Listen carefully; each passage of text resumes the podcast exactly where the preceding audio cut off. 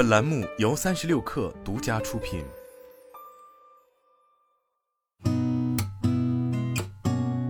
八点一刻，听互联网圈的新鲜事儿。今天是二零二三年十二月十五号，星期五，早上好，我是金盛。据南方都市报报道，近日董宇辉与东方甄选的小作文事件持续发酵。十二月十四号，昨天，针对小作文事件，东方甄选方面表示，目前公司工作人员正在调查当中，后续信息会通过官方公布。当日，新东方创始人俞敏洪回应称，本来是公司内部的一件小事情，因为处理不当变成了汹涌澎湃的舆情，小编的做法严重缺乏职业精神，也说明公司管理上有很大的漏洞。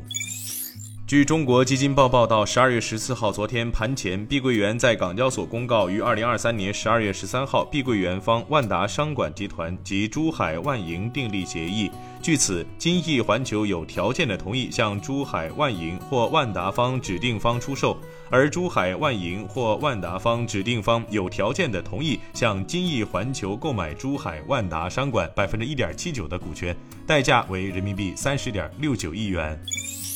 据上海证券报报道，十二月十四号，昨天，赛力斯有关人士确认，问界 M9 新车预定已近四万辆。同时，赛力斯位于重庆的工厂正在抓紧提升产量，并已经开启了每天两班倒的生产模式。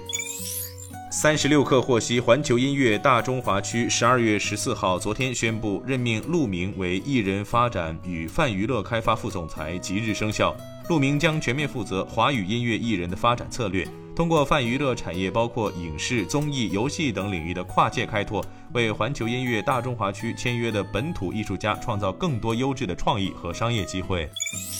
据新浪财经报道，韩国产业通商资源部十二月十四号昨天表示，计划到二零三零年向私营部门投资三万亿韩元，以提高机器人产业的竞争力。通过这笔投资，韩国计划确保机器人产业的八项关键技术，包括自动化技术。全面的研究路线图预计将于二零二四年上半年发布。到二零三零年，年销售额超过一千亿韩元的机器人企业，预计将从二零二一年的五家增加到三十家。